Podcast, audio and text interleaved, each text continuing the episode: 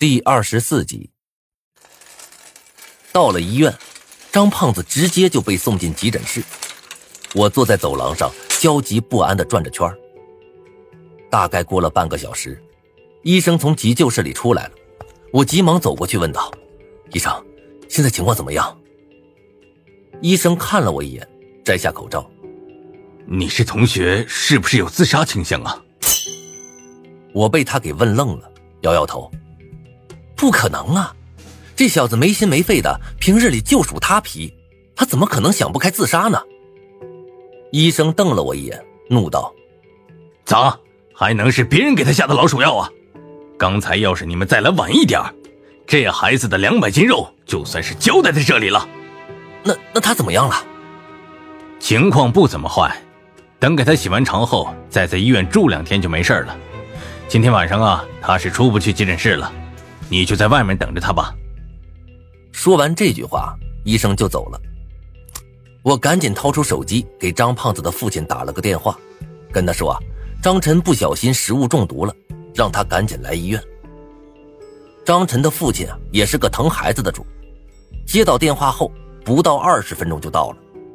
我跟他简单说了一下情况，老头子急得直跺脚。哎呀，呃，这么大人了，怎么还跟个傻子似的？老鼠药这东西能往嘴里吃？我安慰了他几句，便匆匆往学校赶了回去。不管怎样，今晚我一定要陪着张子涵，让他自己一个人在学校，我实在是放心不下。等回到学校的时候，校门已经关了。我只好从学校后面翻墙爬了进去，走到女生宿舍楼下，拨通了张子涵的电话。我连打了两次，电话却始终没人接。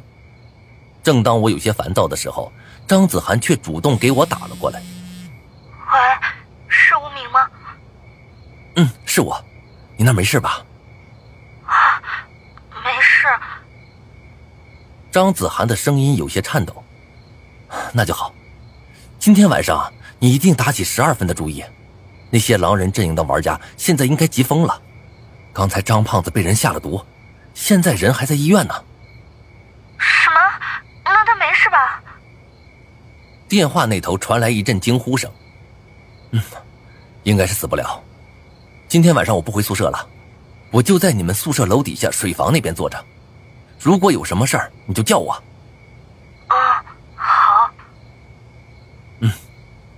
那我先挂了。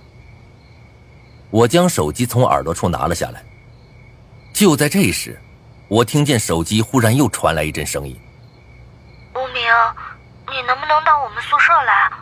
我害怕。”一时间，我险些以为自己听错了，让我到女生宿舍去，这不开玩笑吗？万一被别人看到了，估计我是跳到黄河都洗不清了。我皱起了眉头。你在开玩笑吧？我要是到你们宿舍去，你们宿舍的女生能同意？嗯，因为这个建议本来就不是我提出来的。我们宿舍四个人现在都很害怕，你上来吧，多一个男生在，我们的心里会放心一点。张子涵说的是清脆利落，我犹豫了一下，还是同意了，然后就按照他的指示走到了宿舍楼的后面。这个时候。二楼一个宿舍突然打开了窗户，然后一条由床单缠起来的绳子就直直的落了下来。我深吸一口气，将手机放到口袋里，擦了擦手心的汗，一把抓住绳子，双脚踩着墙面，慢慢的向上爬去。在有人帮助的情况下，爬墙这种事儿对我来说最简单不过。很快我就爬到窗户前，这个时候我一把攀住窗户。身子一用力就滚了进去，一双小手将我拉了起来。我抬头一看，是张子涵。不光如此，床上还有三双亮晶晶的眼睛在盯着我看。这一看呢，我顿时有些紧张起来。这还是我第一次进女生宿舍，而且还是跟贼一样偷爬进来的。我起身拍了拍裤腿上的土，有些拘谨的打了个招呼：“呃，你们好啊。”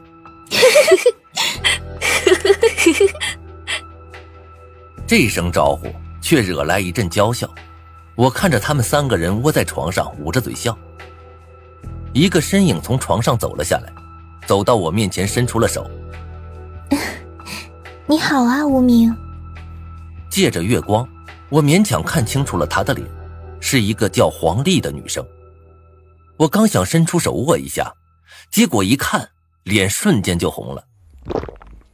此刻，黄丽身上只穿着一个文胸和一条小内裤，修长白皙的大腿在月光下甚至反射着白光，险些亮瞎了我的眼呢。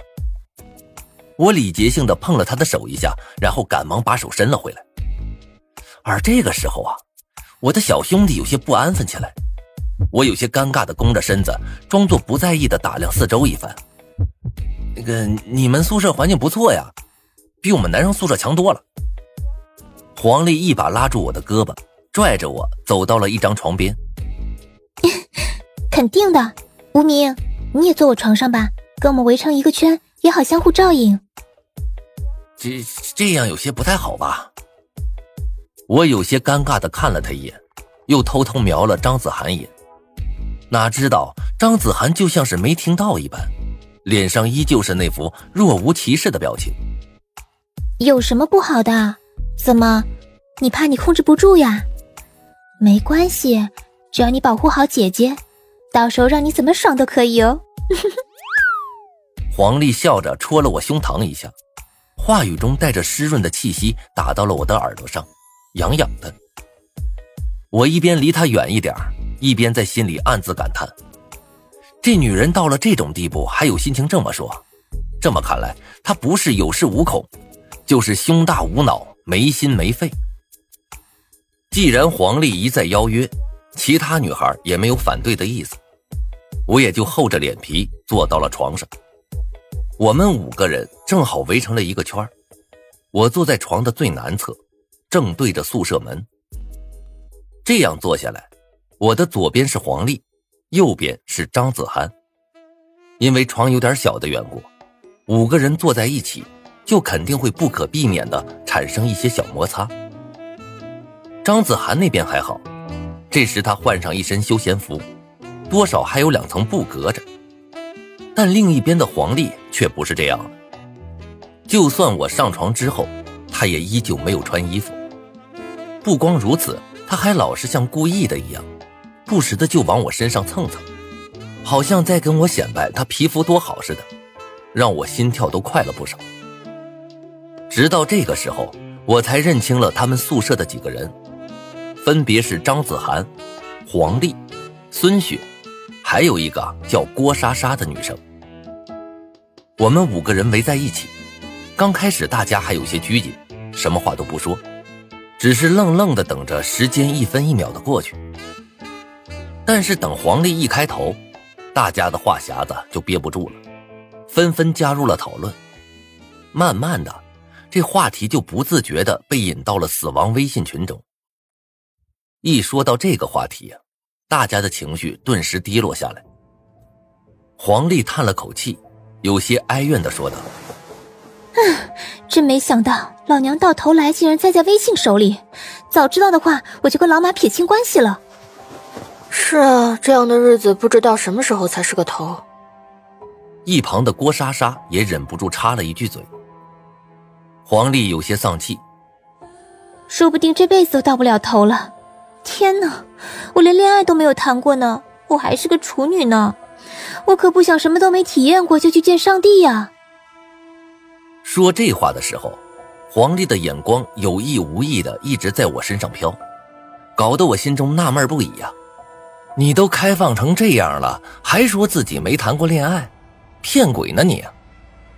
这个时候，原本一直沉默不语的张子涵却忍不住抬起头来。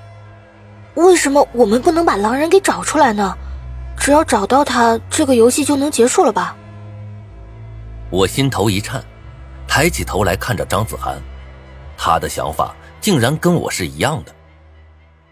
孙雪嗤笑了一声，不屑的看了眼张子涵，恶声恶气的说道：“哼，你说找出来就找出来啊？那么简单的话，你去找啊！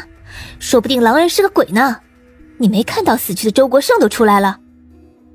张子涵的脸色白了一下，却异常坚定的说道：“不，他一定是个人，而且就在我们班中间。”张子涵的这句话彻底震惊到了我，我忍不住开口问道：“你怎么知道他是我们班的人啊？”张子涵将头靠到了膝盖上，一脸认真的说：“还记得狼人第一次出现的那一次吗？当时他发的第一个任务是骂张倩。”结果在你骂完之后，他立刻就发了一个红包，还准确的说出了你的名字，让你领取。